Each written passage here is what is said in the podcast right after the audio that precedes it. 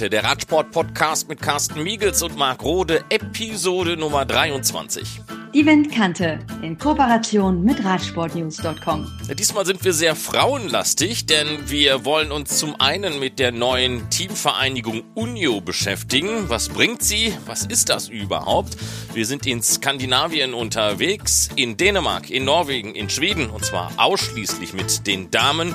Und wir blicken auf eine Idee, die schon ein bisschen älter ist, allerdings gerne mal wieder aus der Hosentasche herausgekramt wird. Cyclocross Cross als Programmelement bei Olympischen Winterspielen. Und genau mit dieser Thematik fangen wir auch an. Es ist kein neues Thema, wenn bei den letzten Cross-Weltmeisterschaften im schweizerischen Dübendorf erneut darüber gesprochen wurde, man werde gegebenenfalls versuchen, dass Cross ins olympische Programm der Winterspiele aufgenommen wird. Das letzte Wort wird in dieser Hinsicht noch lange nicht gesprochen sein und es werden wohl noch einige Jahre vergehen, bis es vielleicht dazu kommen wird. Zwei ehemalige Cross-Weltmeister, die genau diese Diskussion seit vielen Jahren verfolgen und denen man aus dem Herzen sprechen würde, sollte diese Disziplin eines Tages olympisch werden, sind Hanka Kupfernagel und Mike Kluge.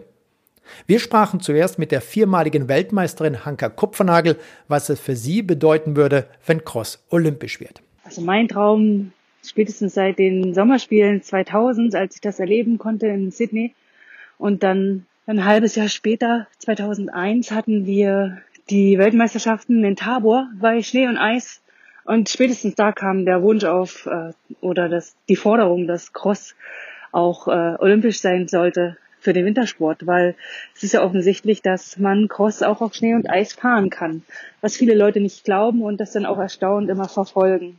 Ja, seitdem bin ich eigentlich da dran, das immer zu verbreiten, diese Idee. Und als ich dann vor zwei Jahren auch im mal in der Cyclocross Commission von der UCI war, war das auch ein Thema. Da haben wir natürlich über auch über Veränderungen im Cross gesprochen und wie man das noch attraktiver machen könnte. Da hatte ich ja auch immer die Idee, dass man die Weltmeisterschaften mal über eine Woche strecken sollte, so ähnlich wie im Biathlon. Ein paar mehr Wettbewerbe mit einbauen, wie ein Mannschaftswettbewerb oder ein paar Zeitfahren. Da könnte man sicherlich auch noch mehr Zuschauer erreichen, als es jetzt der Fall ist und vor allem in mehr Ländern. Ja, das war wie gesagt schon immer immer so meine Intention, also schon seit vielen La Jahren.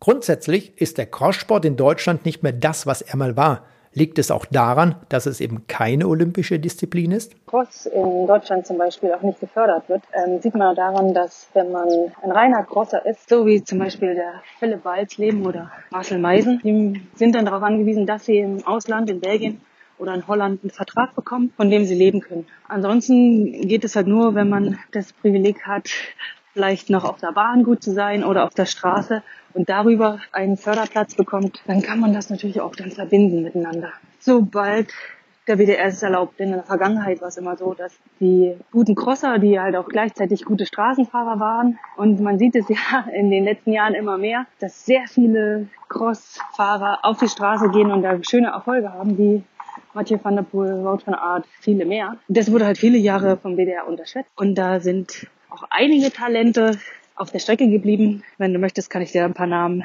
nennen, die du da auch zu befragen kannst. Ich glaube, da wird ein, können wir ein dickes Buch drüber schreiben. Mike Kluge ist der letzte deutsche Crosser, der bei den Profis Weltmeister werden konnte. Der gebürtige Berliner schaffte es zu drei Regenbogentrikots, wurde zigfacher deutscher Meister im Gelände. Neben Erfolgen als Crosser und MTB-Fahrer war Kluge in den 1980er Jahren einer der besten deutschen Straßenfahrer. Der in Südbaden der lebende Farid Windkante, ob es überhaupt umsetzbar ist, Cross ins olympische Winterprogramm zu holen und seit wann darüber diskutiert wird. Ja, schon seit meinen ersten beiden WM-Titeln 85 und 87 gab es immer wieder Gespräche und, und Hoffnungen, irgendwo aufgenommen zu werden. Eigentlich war es egal wo, aber im Sommer passt es nicht wirklich rein, weil ja nun Crosssport oder Formel 1 eine Winterdisziplin ist, also blieb eigentlich nur der Winter übrig. Aber da sind die Auflagen so, dass die Statuten sagen, man muss, um dort mitzumachen, die Grundlage Schnee oder Eis benötigen. Und ist beim Crossen per se nicht notwendig, kommt zwar vor, aber nicht Bedingungen. Von daher passt es da auch nicht rein.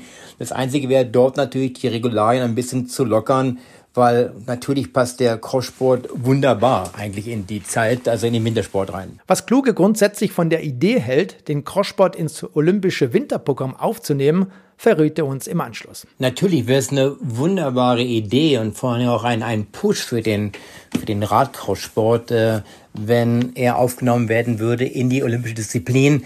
Das würde natürlich bedeutend interessanter werden für die, für die Industrie, für die Sponsoren logischerweise. Aber ich, ähm, ja, ich denke mal, es wurde schon über viele Jahre immer wieder versucht und probiert. Gut, vielleicht hat man noch nicht den richtigen Hebel gefunden.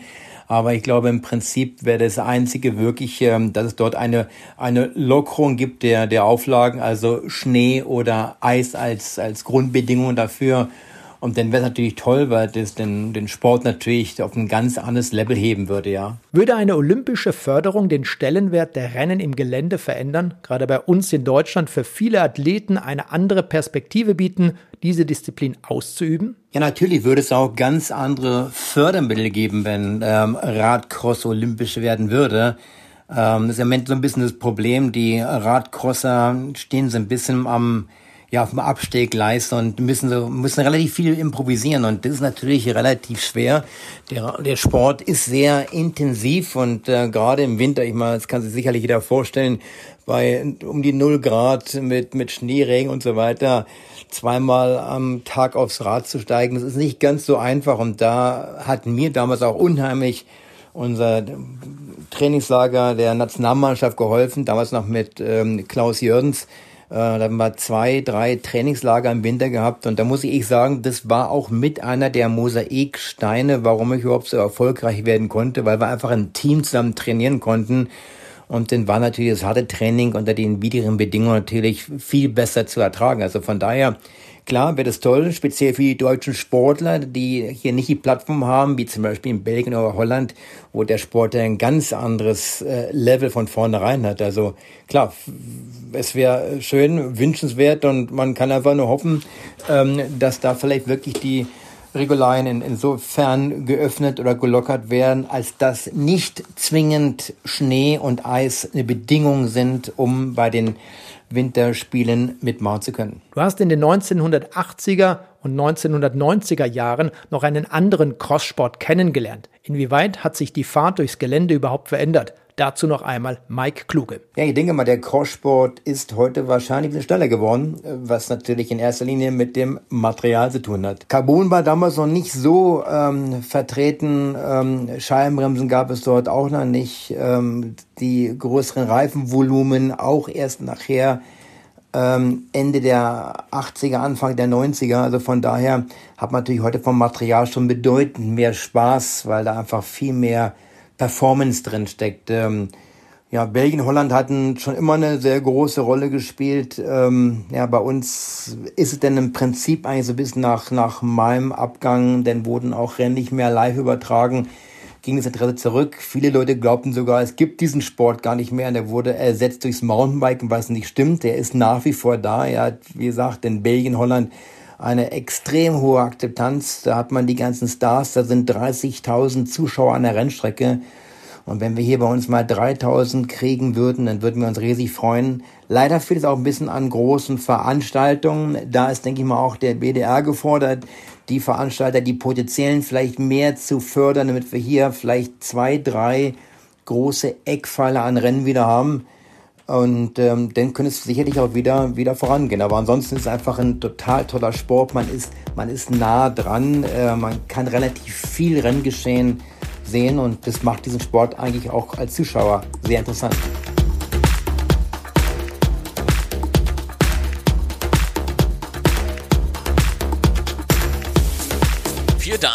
Drei Länder, eine Region. Mit Pernille Mathiesen vom Team Sunweb, Trine Holmsgott vom Team Experza, Emily Moberg und Sarah Penton, beide vom Team Drops, wollen wir uns mal so ein wenig mit dem erfolgreichen Frauenradsport Skandinaviens beschäftigen. Dänemark, Norwegen und Schweden von der Einwohnerzahl her nicht die Riesen in Europa, aber im Radsport mittlerweile eine große Hausnummer. Dabei sind die Grundvoraussetzungen in allen drei Ländern unterschiedlich. Ein Mann hat dafür gesorgt, dass in Norwegen das Interesse am Radsport auch bei Frauen geweckt wurde. Emily Moberg. I think it was it all started in Norway. Uh, the interest for cycling with the Tour uh, Hushovd. Uh, he was a good sprinter and he won stages in Tour de France and the national television. They start uh, sending everything from Tour de France in the summer, and people they they loved it. They watched it in July, and it was like a tradition. So uh, yeah, the television really made uh, cycling more popular in, in Norway. Das generelle Interesse am Radsport habe mit Thor Hüschow begonnen. Er war ein guter Sprinter bei den Etappen der Tour de France, hat auch welche gewonnen und das norwegische Fernsehen habe dann alles von der Tour übertragen und für die Menschen war es dann im Sommer so eine Art Tradition, sich das am Fernsehen anzuschauen und das Fernsehen habe dann eben dafür gesorgt, dass Radsport so beliebt wurde. In Norwegen sind die Clubs die Basis und die machten einen guten Job, meint Emily Moberg. It's a good trend now. It's a positive trend. Uh, more and more uh, women are into to cycling, and um, I see now, like ten years ago, with the national team, it was not a lot of riders uh, who had a really good level to to compete international races. Um, but now I see a lot more, and it's just so much wider. Uh, we have a, there's always a competition for for having spots to the championships, and that's really good. Like that's how it should be. And yeah, the the federation had done uh, a little job there, but also all the the local clubs around in Norway. It's a good trend, but there's still a lot of work to do, and there's still a huge difference between how many guys who are riding and how many women who are riding. So they still have to work uh, to get more uh, women into cycling. Es sei aktuell ein schöner Trend, dass es mehr und mehr Frauen im Radsport in Norwegen gebe. Vor zehn Jahren habe es in der Nationalmannschaft kaum Fahrerinnen gegeben, die in der Lage gewesen wären, auf einem international hohen Niveau zu fahren. Aber nun gäbe es eine gewisse Tiefe und auch Qualifikationsrennen für große Meisterschaften.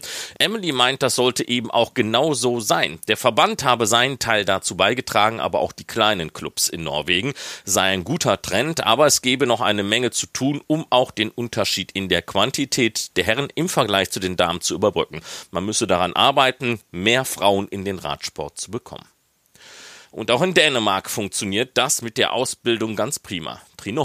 Clubs around the country are always great at taking new riders in, no matter if you're a boy or a girl. And then I know the Danish Cycling Union is having a great eye for the youngsters as they do a couple of camps during the season and off season for the younger girls to make a strong social cohesion between the girls. So if you're a new rider, you'll have the chance to catch up with the other girls. And then we have Team Rutger as a development team uh, for the U17 and junior girls. So already from a young age, the girls have something to strive for. Die dänischen Clubs seien immer eine sehr gute Ausgangsposition für Kinder, um in ihre Radsportkarriere zu starten und der dänische Verband habe auch ein gutes Auge für Talente. Man böte auch genügend Trainingslager für Mädchen an, damit die sich auch gegenseitig pushten und dann habe man das Team Ruka als eine Art Development-Team für die U17 und so habe man dann eben schon in jungen Jahren den entsprechenden Ansporn. Das eine ist das Angebot, die Clubs, eine gute Ausbildung. Das andere ist die Frage, wie bekomme ich die Mädchen oder jungen Frauen für den Radsport interessiert? Und da fangen dann eben die Probleme so langsam an, denn auch wenn man den Anschluss hergestellt hat, so sind die skandinavischen Länder nicht die klassischen Radsportländer. Pernille Matthiesen. Well, at the moment we have some really good riders in Denmark. Um, like we for sure not having a lot of riders, but those we have in the lead uh, they're pretty good. Um, uh, like with the amounts of riders in Denmark, I think it is good to have so many uh, out on yeah some of the biggest teams in the world. Um, so yeah, like I said, we don't have a lot of riders. Like nationals, we were only 30 riders in in total in the bunch, including the juniors. Uh, so that's a really low number. So yeah, for sure, I hope we can get more women into cycling and races in Denmark. Im Moment habe man wirklich gute Fahrerinnen in Dänemark. Es sind nicht viele, aber die, die vorne mitfahren, die seien sehr gut. Es sei gut, dass viele von ihnen bei den größten Mannschaften fahren. In ganz Dänemark habe man, da seien dann auch die Juniorinnen gleich mit einberechnet, vielleicht 30 Fahrerinnen. Das sind nicht viele, aber Pernille Matthiesen hofft, dass es in Zukunft mehr radsportliche Frauen in Dänemark werden. Was also muss gemacht werden, um den Radsport für Frauen populärer zu machen? Noch einmal Pernille Matthiesen. Well, I think that's a difficult question. I think there's a lot of women cyclists in Denmark, but I just don't think that they're racing. I think the reason behind that racing is different for person to person, and there's, yeah, I guess there's a lot of different reasons for that, but I think the main reason is that there's a huge difference in levels between uh, yeah cyclists uh, in races in Denmark, and I think that is making a lot of women not going out for races. Um, so for sure, there need to be done uh, something uh, to get some of all these women around into racing because I think they are out there. Was müsste in Dänemark gemacht werden, um den Radsport für Frauen populärer zu machen? Da sagte Pernille Matthiesen, das sei eine sehr schwere Frage. Es gebe zwar Radsport für Frauen in Dänemark, aber nicht so viele Rennen. Es sei von Sportlerin zu Sportlerin unterschiedlich, warum sie Radrennen fahren wollen. Aber es käme nicht immer dazu, weil auch die Leistungsschere innerhalb des Landes sehr weit auseinanderklaffe. Und deswegen fahren weniger Frauen eben Rennen. Aber man müsse diese Frauen zu den Rennen bringen, denn Pernille ist sich sicher, dass es sie einfach einfach gibt. Und natürlich ist es auch immer eine Frage nach dem lieben Geld, auch im wohlhabenden Norden Europas. Das haben wir erst noch am Ende vergangenen Jahres erlebt. Im vergangenen Jahr, da gab es noch das dänische Team Virtus Cycling, das wurde aber nach zwei Jahren Existenz im Winter 2019-2020 aufgelöst. Mit dem norwegischen Team Hightech Products gibt es eine letzte nordische Frauenmannschaft im Elitebereich. Trine Holmsgaard. I feel kind of mixed about this question as women's cycling in Denmark probably is at one of the highest level with so many girls competing on a high international level. But as Virtu closed after the 2019 season, we don't have an UCI or World Tour team or even just an elite team with an international racing program. So all the girls, including myself, need to search our opportunities abroad.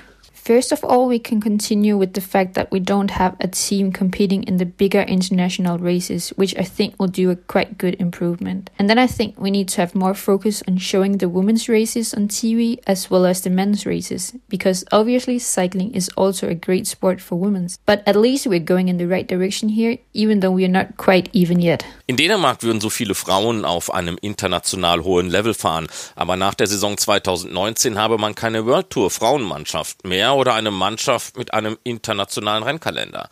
Alle Däninnen, eben auch Trine, müssten sich Arbeitgeber im Ausland suchen. Und daran müsse man arbeiten, eine eigene Mannschaft aufzustellen und sich darauf zu konzentrieren, die Frauenrennen mehr ins Fernsehen zu bekommen. Man sei auf dem richtigen Weg, auch wenn man noch nicht auf dem gleichen Level sei. Und auch in Norwegen sieht man Entwicklungsbedarf. Emily Moberg. I still think uh, that for example, the federation could could do a bit more for for younger riders to to get involved to the cycling, because yeah, you see a lot of uh, kids. They yeah they go into football or handball or uh, like a team sport like this, because it's yeah it's more common to do it. But yeah, I think cycling is for everyone. So yeah. I think they could do more. Der Verband könne für Mädchen einfach mehr machen, um sie zum Radsport zu bringen. Die Kinder würden im Moment lieber in Mannschaftssportarten wie Fußball oder Handball gehen, aber Radsport sei eben für jeden. Was gut funktioniert im Norden, das sind die international anerkannten Rennen. In Schweden ist es zum Beispiel das World Tour Rennen in Vårgårda, Sarah Penton. And also already we have Wargorda, of course, uh, which is a really big race, and also in the women's peloton, a really appreciated race. Uh, from what I've heard, people love to come here and see Sweden. And the past years we've had really good weather, so we've shown off in a really good way. And personally, I really like the course in Wargorda with a bit of gravel sections and up and down, semi-flat kind of yeah, it, it's a fun race, and, and people always come out to watch watch the race and um, sit in their backyards and cheering for us as we pass. And we're really putting up a good show. And, and I, I love to race the race and, and bring the international peloton to Sweden. And even though I don't live there, it feels like I'm inviting them kind of to my home. And, and it's a really nice race. And as I said, really appreciated in, in the women's peloton too. Man habe ja schon das World Tour Rennen in Vårgårda, das sei ein sehr anerkanntes und beliebtes Rennen. Bedingt durch das gute Wetter habe man sich in den letzten Jahren auch von seiner besten Seite zeigen können. Persönlich mag sie dieses Rennen auch mit den kleinen Schottersektoren, wo es auch immer rauf und runter ginge. Die Menschen würden das Rennen gut annehmen, Es sei auch sehr gut besucht und man zeige eben auch eine sehr gute Show. Man bringe das internationale Feld nach Schweden und auch wenn Sarah selbst dort nicht wohne, sei es doch immer so ein Gefühl, als lade man die Fahrerinnen nach Hause ein. Es sei ein schönes und anerkanntes Rennen.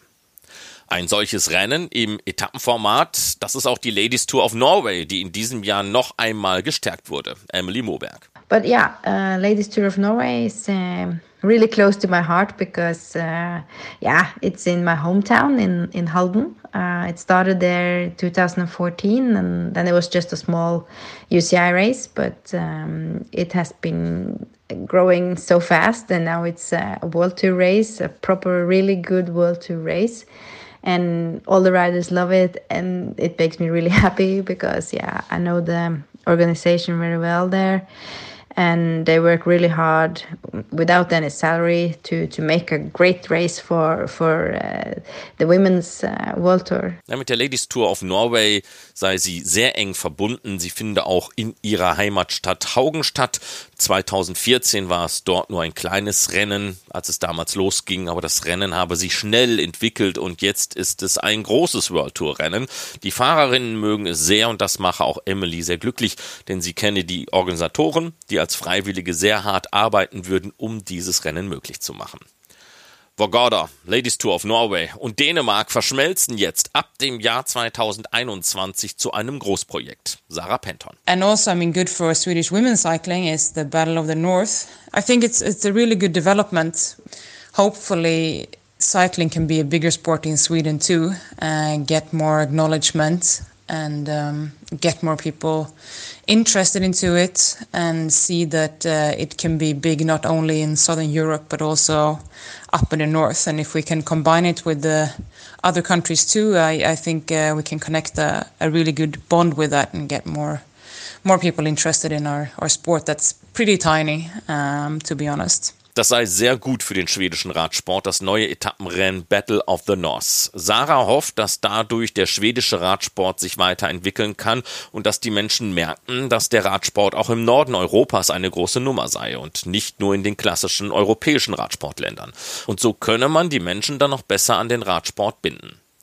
The Battle of the North, Kjell Erik Christiansen ist Projektleiter dieser Frauen Grand Tour in Schweden, Dänemark und Norwegen. Wir sind seit zwei Jahren, glaube ich, ins äh, Women's World Tour, also Weltcup für die Damen. Und wir schlagen uns jetzt zusammen mit den Schweden. Sie haben in Vorgårda in Schweden zwei Tage Weltcup und auch mit dem dänischen Radverband. Wir machen, was wir genannt Battle of the North von 2021. Das bedeutet zehn Etappen über elf Tage. Das wird das längste Etappenrennen für die Damen zusammen mit der Giro Rosa in Italien. Und das ist ganz spannend, weil drei Länder, man muss mit Fähre fahren, es ist, es ist viel Logistik, aber wir gehen auch in die Gebirge in Norwegen wahrscheinlich es wird spannend. Und die, die Fahrer sind sehr, sehr äh, gespannt. Ich habe mit allen geredet, also zum Beispiel die Marianne Voss. Die haben die zwei letzte Auflage von Ladies Tour gewonnen. Sie ist sehr, sehr äh, interessiert in dies. Das Rennen soll zehn Etappen umfassen und das vorläufige Budget beläuft sich auf rund 2,1 Millionen Euro. Das wird sehr spannend. Aktuell braucht der nordische Damenradsport aber eine Blutauffrischung. Das ist für uns ein Problem, weil wir haben nicht die, die richtig großen Namen, zum Beispiel wie im Langlauf und Biathlon. Deswegen haben wir viel, viel mehr Interesse vom Fernsehen und Media von Ausland als von unserem eigenen Land. Aber jetzt bleibt es wahrscheinlich ein bisschen besser, weil die, die Schweden haben ganz gute zum Beispiel die Emilia Fallin war vierte in Innsbruck bei WM und die Dänen mit der Amalia Didriksen, sie hat zweimal WM gewonnen und die Cecilie Luttrup. Dänemark und, und Schweden, sie haben viel mehr Topfahrer als wir, aber wir haben auch ganz gute, zum Beispiel die junge Susanne Andersen von Team Sunweb, sie war siebte in Bergen, wo ich vorspreche bei WM 2017. So, sie kommen, aber das Problem ist, sie bekommen nicht die Rollen in Mannschaft. Also sie wird Helferinnen, nicht, nicht die Kapitäne. Und das ist ein Problem für Media bei uns. Bei den Damen ist auch immer der Wunsch da, einen einigermaßen vergleichbaren Rennkalender zu haben. Und genauso oft taucht auch die Frage auf, warum gibt es keine Tour de France der Frauen mehr? Doch mit der Battle of the North wird man sehr gut aufgestellt sein. Emily Moberg. Yeah, we have the Giro Rosa and we have some stage races which are like one week long, but we don't really have uh, three grand tours as as the um, guys have, and yeah, the sports misses that, and uh, of course we are able to race for for ten days uh, in a row, like more than one time a year.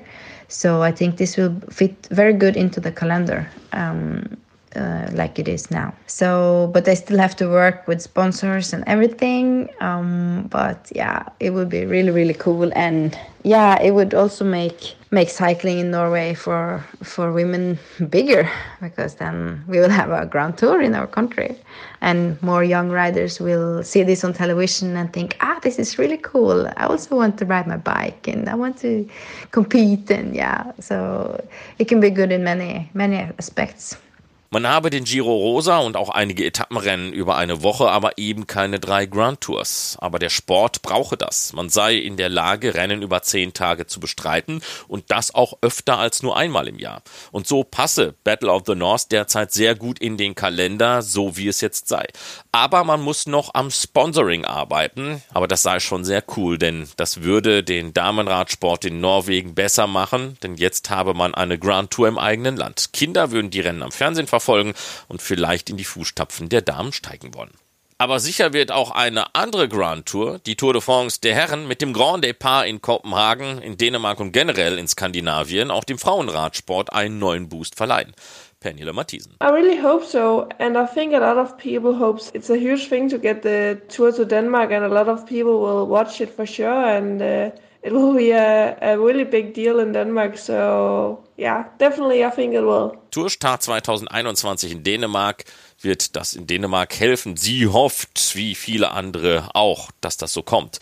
Das sei natürlich eine große Sache, dass die Tour de France nach Dänemark kommt. Viele Menschen werden da zuschauen und definitiv wird das dem dänischen Radsport zugutekommen. Mieke Kröger hat das dänische Flair kennengelernt, fuhr für das Team Virtu und war 2018 auch dänische Meisterin im Mannschaftszeitfahren. Eine einprägsame Zeit. Ja, meine Zeit bei Virtu, da war ich ja die letzten ähm, zwei Jahre, war sehr schön, muss ich sagen. Es hat mir sehr gut gefallen. Ich bin da relativ, ja, ohne große Vorahnung reingegangen in das erste Trainingslager, was wir damals in Frankreich gemacht hatten. Und ähm, dann kam auch direkt unser Big Boss Bjarne Ries dazu und hat uns erstmal gezeigt, wie hart man trainieren kann, wie viele Sprints man nach fünfeinhalb Stunden mit Intervallen durch die Berge im Tal noch machen kann. Also der hat uns dort auf jeden Fall neue Limits aufgezeigt. War eine nette Zeit, also das habe ich auch alles mit Humor genommen. An sich finde ich, dass die Skandinavier, dass der Skandinavier an sich ein ähm, ja, ein herzlicher und ein hilfsbereiter Mensch ist. Das habe ich zumindest bei all meinen Teamkolleginnen aus äh, Skandinavien erfahren. Relativ offen und vorurteilslos. Ähm, hängt vielleicht auch mit dem etwas gediegeneren Temperament zusammen. Mieke Kröger bleibt auch in dieser Saison Skandinavien treu, fährt nun für das norwegische Team Hightech Products, aber noch einmal zurück nach Dänemark. Kopenhagen, das ist auch so ein wenig die Fahrradhauptstadt dieser Welt. Was das Fahrrad anbelangt, so haben die Dänen 1973 mit der Ölkrise ein Umdenken eingeleitet. Man hat Radwege eingerichtet, ganz nach dem Motto, wir bauen sie erst einmal, die Leute werden sie dann schon nutzen. Und genau das ist dann auch passiert. Die aktuelle Klimadebatte hat der ganzen Geschichte einen neuen Anschub verliehen. Pernille Matthiesen. I'm not so sure about that. Uh, it is super cool with all these promoting things in cycling, like bike lanes in Denmark in general, but I think this is more for the general people, I would say, and it's not improving cycling like that, uh, like road cycling. Um, but for people going to work and go on their bikes uh, and go on their bicycle, it is for sure helping and and get the, some movement into into the Danish population. Dass die Bemühungen, das Fahrradfahren in Dänemark durch eine gute Infrastruktur zu stärken, sich auch positiv auf den Sport auswirkt, da ist sich Pernilla Matthiesen jetzt nicht so sicher. Natürlich sei es cool mit dem Ausbau der Radwege, aber das sei etwas für die Menschen in Dänemark und weniger, dass es den Straßenradsport weiter anschiebe und positiv beeinflusse. Aber für die Menschen, die mit dem Fahrrad zur Arbeit fahren, sei das eine gute Sache und würde auch Bewegung in die dänische Gesellschaft bringen.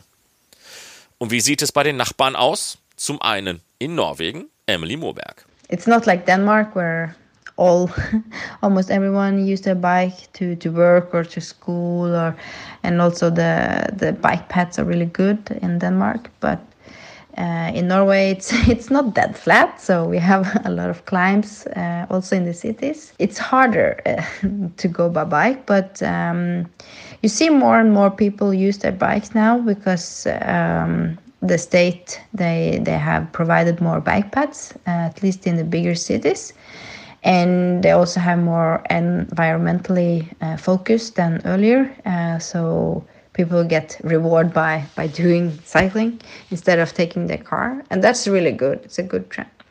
But yeah, it, it's not really the the first thing that people do in Norway to take out their bike and, and use it as a transport. Uh, because yeah, also the weather is yeah, you know, in winter it's really cold and it's it's snow, so then you have to put on spikes and a lot of clothes. Das sei nicht wie in Dänemark, wo jeder das Fahrrad nutze, um zur Schule oder zur Arbeit zu kommen. Auch habe man nicht die Qualität der Radwege wie in Dänemark.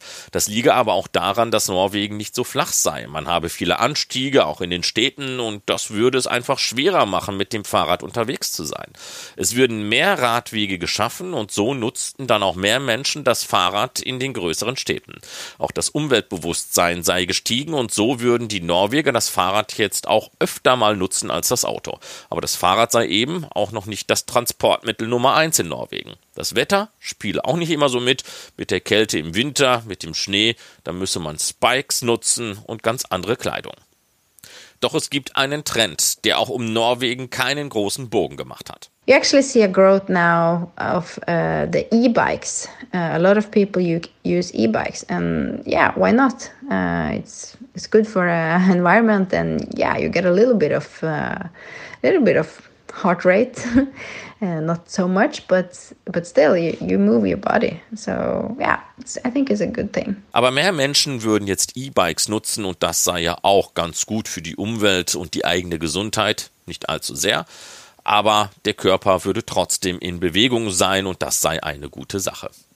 Und wie nutzen die Schwedinnen das Fahrrad im Alltag? Sarah Penton. As a daily bike rider, I would say it's really growing and maybe growing too fast in the big cities where the infrastructure maybe is not really there for it yet.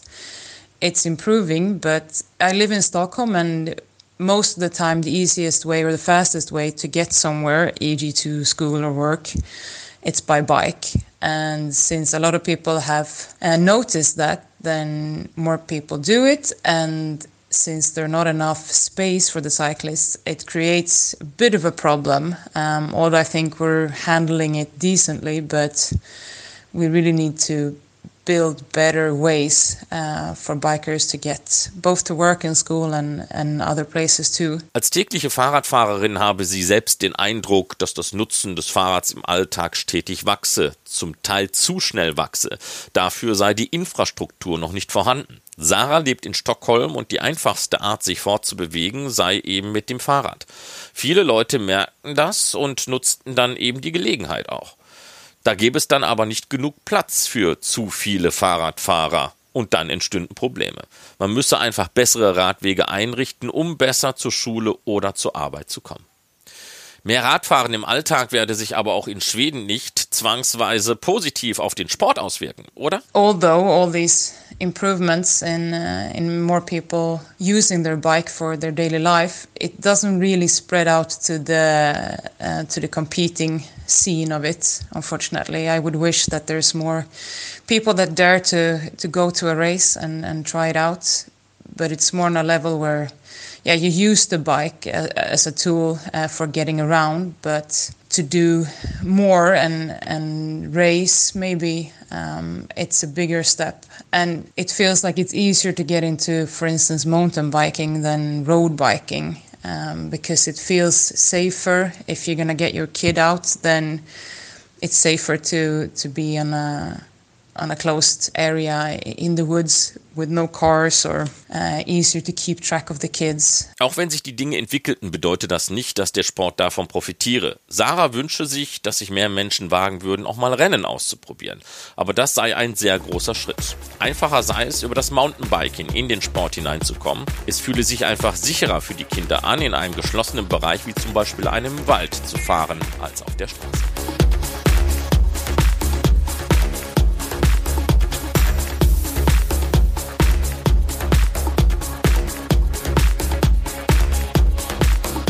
Eines ist sicher, der Frauenradsport ist in den letzten Jahren professioneller geworden. Bereits seit 1958 gibt es Weltmeisterschaften auf der Straße. Die Luxemburgerin Elsie Jacobs hatte diese WM damals gewonnen und seit 1994 werden im Rahmen der Weltmeisterschaften Zeitfahrwettbewerbe ausgerichtet. Die letzte Siegerin 2019 im britischen Harrogate ist die US-Amerikanerin Chloe Diggert gewesen. Natürlich gehören World Tour Rennen als Etappen- oder Eintagesrennen ausgetragen mittlerweile zum Kalender des Frauenradsports und der Stellenwert, die Begeisterung ist in einigen Ländern ähnlich hoch wie bei den Männern. Doch gibt es beim genauen Betrachten des professionellen Radsports der Frauen und dem der männlichen Kollegen immer noch Unterschiede. Um in dieser Hinsicht den Männern etwas näher zu kommen, mit der Gleichberechtigung voranzuschreiten, haben sich nun vier Teammanager der Mannschaften Bigler Katjuscha, Böhls Dollmanns, Canyon SRAM und Parkhotel Faltenburg zusammengetan und die Teamvereinigung Unio gegründet. UNIO will dazu beitragen, dass im Diskurs und der Zusammenarbeit unter anderem mit dem Radsport-Weltverband der UCI an einer gesunden und nachhaltigen Zukunft für alle Frauen-Profiteams und dem Radsport im Allgemeinen gearbeitet wird. Windkante hat sich mit Felix Mattis unterhalten, der seit vielen Jahren ein genauer Beobachter der Szene ist und sich in Deutschland wie kein zweiter im professionellen Radsport der Frauen auskennt und gefragt, Warum haben denn nur vier Manager diese Vereinigung gegründet, wenn es doch alleine acht Mannschaften in der sogenannten ersten Liga gibt? Ja, Carsten, das ist richtig. Gegründet haben Unio jetzt erstmal nur vier Teammanager, also von vier Teams. Thomas Campana von Bigla Katjuscha, ähm, Ronny Lauke von Canyon SRAM, ähm, Dani Stam von Bulls Dolmans und Esra Tromp als einzige Frau jetzt hier bei Unio erstmal als Teammanagerin von Parkhotel Falkenburg. Und ähm, Lauke ist der erste Vorsitzende. Er und Campana und äh, Stam haben das ganze Thema eigentlich über das letzte letzten anderthalb Jahre eigentlich kann man sagen vorangetrieben, ähm, hatten die Idee und haben es dann entwickelt, haben auch schon mit anderen Teamchefs drüber gesprochen vor knapp einem Jahr. Ich glaube in Lüttich war das damals im Rande von Lüttich Bastogne Lüttich und haben wohl gutes Feedback gehabt, haben aber die Idee erstmal alle, alleine weiterentwickelt entwickelt ähm, und ähm, dann jetzt auf die Beine gestellt, aber zur Gründung auch direkt Anmeldeformulare quasi an alle Teamchefs rausgeschickt und gehen davon aus, dass äh, da sich jetzt noch mehr Teams anschließen werden. Ähm, es ist auch interessant, was du ansprichst, dass es eben vier Teams sind, von denen aber nur eins zu den Women's World Tour Teams gehört. Das ist richtig, nur Canyon SRAM ist Women's World Tour. Allerdings ist Bull Stolmans das beste Team der Welt. Die haben aus Sponsoring-technischen Gründen erstmal keine World Tour Lizenz beantragt, weil sie eben noch keine finanzielle Sicherheit für die nächsten Jahre hatten. Inzwischen haben sie die auch durch einen neuen Hauptsponsor ähm, für die nächsten vier Jahre und werden dann zukünftig auch zur World Tour gehören, ab 2021 höchstwahrscheinlich, wenn sie die Lizenz dann bekommen, aber davon ist auszugehen. Ähm, Parkhotel Falkenburg wird wahrscheinlich auch nachziehen und bei Bigler ähm, weiß man nicht so genau, ob sie das den, den Schritt gehen werden oder ob sie sich mehr auf äh, Nachwuchsentwicklung äh, konzentrieren werden. Aber das tut auch gar nicht so viel zur Sache, denn es soll eben ja auch darum gehen, die kleineren Teams, wie eben den kleineren Frauenradsport im, neben dem Männerradsport ähm, zu vertreten, auch die kleineren Teams zu vertreten ähm, und die weiterhin gut dastehen zu lassen. Im Mission Statement geht es unter anderem um eine gesunde und nachhaltige Zukunft aller Frauen-Profiteams. Was bedeutet das? Welche Ziele werden von der UNIO verfolgt? Ja, gesund und nachhaltig, das klingt einfach immer erstmal gut, glaube ich. Ähm, aber ja, letztendlich geht es halt genau darum, ähm, eben die, die Teams, die Frauenteams auf, äh, auf sichere Beine zu stellen, finanzieller Art natürlich vor allem, ähm, dass sie wirtschaftlich so gut aufgestellt sind, dass sie nicht die ganze Zeit Angst haben müssen, ähm, kaputt zu gehen, wenn mal ein Sponsor aussteigt. Ähm, ähnlich auch eigentlich wie bei den Männern, wo Velon auch ja darum kämpft, dass es nicht mehr nur Abhängigkeiten von Sponsoreneinkünften ähm, gibt. Und so soll es auch da sein. Ähm, ganz ähnliche Dinge, auch überhaupt den Frauenteams jetzt mal eine Stimme zu geben, gegenüber den anderen Interessengruppen im, im Radsport, also gegenüber der UCI als Weltverband, aber auch den Rennveranstaltern und eben auch den Fahrergewerkschaften. Denn da hat sich aber auch in letzter Zeit was getan. Also bei den Männern gab es schon immer CPA als die Fahrergewerkschaft. Die haben aber die Frauen immer so ein bisschen äh, stiefmütterlich behandelt. Da hat sich dann jetzt CPA Women gegründet und dann gibt's noch The Cyclists Alliance, also äh, eine weitere ähm, ja, Vereinigung, die eben die Fahrerinnenrechte ähm, vertreten soll. Und da haben sich irgendwie die Teamchefs eben gedacht, jetzt müssen wir auch mal zusammen uns setzen und, und mit einer Stimme sprechen. Und deswegen, das ist eigentlich so das, das Kernziel, dass man ähm, die Frauenteams mit einer Stimme vertreten kann und in, im Interesse aller Frauenteams eben ähm, Dinge durchdrücken oder auch verändern kann. Einige dieser Punkte kennen wir bereits vom professionellen Radsport der Männer. Aber was ist am professionellen Radsport der Frauen anders als bei den männlichen Kollegen? Unterschiede gibt es grundsätzlich natürlich erstmal ganz schön viele, ähm, was, was den Sport an sich betrifft. Aber ich glaube, was, was wichtig ist, ähm, hier für, für Union, für die Interessen der Teams ist eben ein ganz gravierender Unterschied und das ist die, ähm, die mediale Aufmerksamkeit. Also die Fernsehübertragungszeiten in allererster Linie, die sind eben wichtig für die Sponsoren und dadurch für die Teams, um zu überleben. Und da ist einfach die, die Diskrepanz zwischen Männer- und Frauenradsport riesig, während man sogar in Deutschland ja, was ja eigentlich überhaupt kein extremes Radsportland ist, aber sogar in Deutschland kann man ähm, äh, ja, auf relativ niedrigem Niveau unterhalb der World Tour ja auch schon extrem viel live sehen, dank Eurosport. Und ähm, da gibt's Frauenrennen gibt's halt fast gar nicht zu sehen. Olympia, WM gibt's mal, aber ansonsten echt, echt wenig. Und ähm, das ist eben was, wo angesetzt wird. Also die, da will Unio dafür sorgen, dass die Marktsituation des Frauenradsports eben besser wird, um die Teams stabiler aufzustellen. Und ähm, das macht man, indem man den Sport attraktiver macht. Da soll über solche Dinge nachgedacht werden.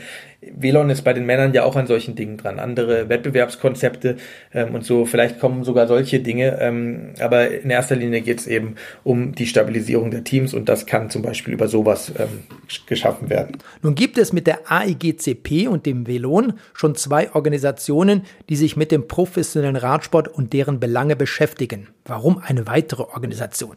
Ja, das ist eigentlich ganz einfach. Ähm, das Problem ist, dass die AGCP und Velon ähm, die Frauenteams bisher noch nicht so wahnsinnig gut vertreten hat, also beziehungsweise den Frauenradsport insgesamt. Im Moment gibt es so einen kleinen Streit zwischen Velon und der UCI ähm, wegen oder unter anderem wegen dem Hammer Stavanger in, in Norwegen, ähm, wo sie auch ein Frauenevent etablieren wollten, was die UCI nicht zugelassen hat.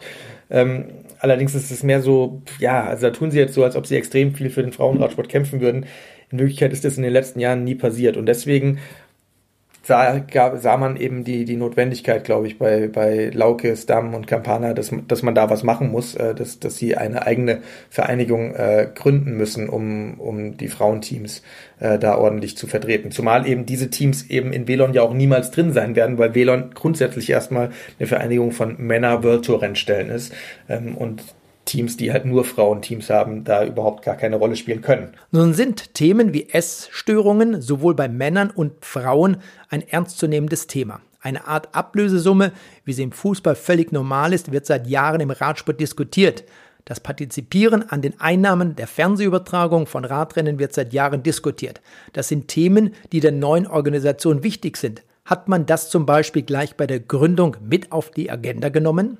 Ja, genau. Das sind eben zum Beispiel Themen, die von Anfang an jetzt auf, die man auf dem Schirm haben wird, ähm, um die es gehen soll. Essstörungen zum Beispiel gibt es die Idee von einem BMI, ein, ein BMI einzuführen. Ähm, vielleicht sogar tatsächlich eine sinnvolle Sache. Ähm, unter einem gewissen Level, äh, unter einem BMI-Wert, ähm, kann man, darf man dann keine Rennen mehr bestreiten, gibt es eine Schutzsperre, wäre zum Beispiel so eine Idee. Ähm, das wäre, wäre eine, eine Sache, die, die angegangen werden kann. Dann eben, wie, wie gesagt, dieses Ablösesummen-Thema, ähm, gerade im Frauenradsport, wo, wo die kleineren Teams eben Talente heranziehen und dann die äh, großen Teams dann die fertigen Talente oder die Stars dann übernehmen. Ähm, da brauchen die Kleinen brauchen irgendwie eine Belohnung dafür. Ansonsten macht es eigentlich keinen Sinn, sich um Talente zu kümmern. Das ist ein, ein Punkt, aber das gilt auch für den Männerradsport genauso. Nur bei den Frauen ist halt der Unterschied, da gibt es eben diese Zwischenstufe U23. Ähm, die gibt es einfach ja nicht.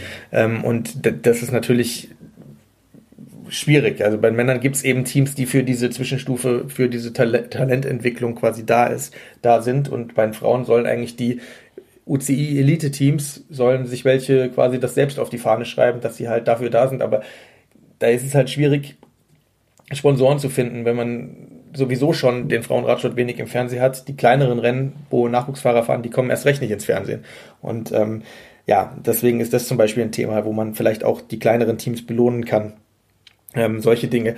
Genauso wie auch andere Vertragssachen. Es gibt im Moment die Diskussion um Lorena Wiebes, haben einige vielleicht mitbekommen, die Weltranglisten Erste die ähm, ja, das Team wechseln wollte, bei Parkhotel Falkenburg noch einen äh, Vorvertrag hatte und unter Vertrag stand bis Ende 2021 und ähm, will aber trotzdem das Team wechseln und da gab es Streitereien. Deswegen ist Esra Tromp zum Beispiel jetzt auch sehr ähm, sehr auf dem Schirm, sehr mit Unio da, da drin, weil eben dieses Thema ihr Team auch betrifft.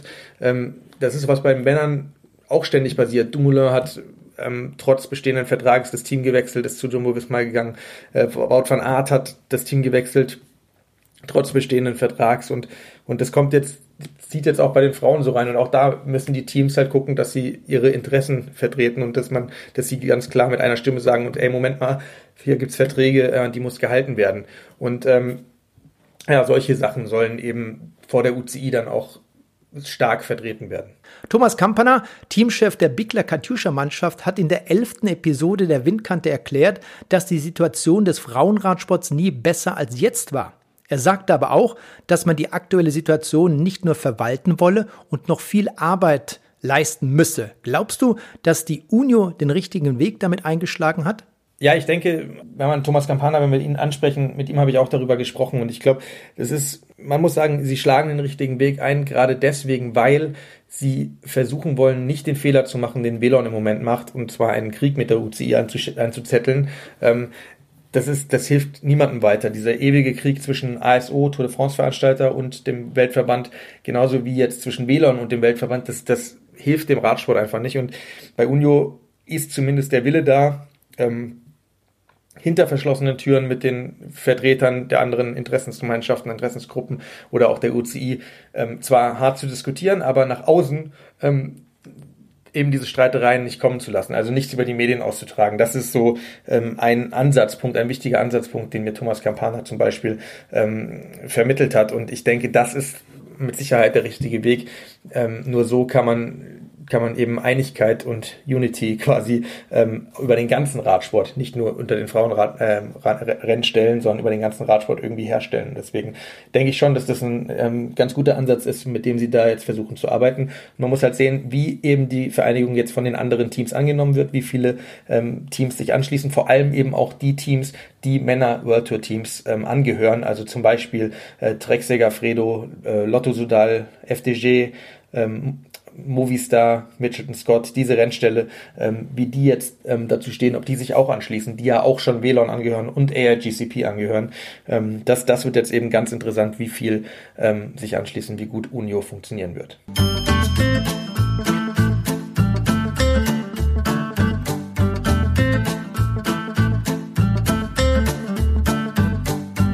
Das ist sie gewesen, die 23. Ausgabe der Windkante, dem Radsport-Podcast von Carsten Miegels und Marc Rode.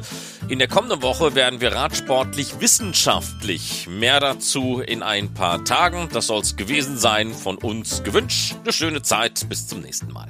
Die Windkante in Kooperation mit Radsportnews.com.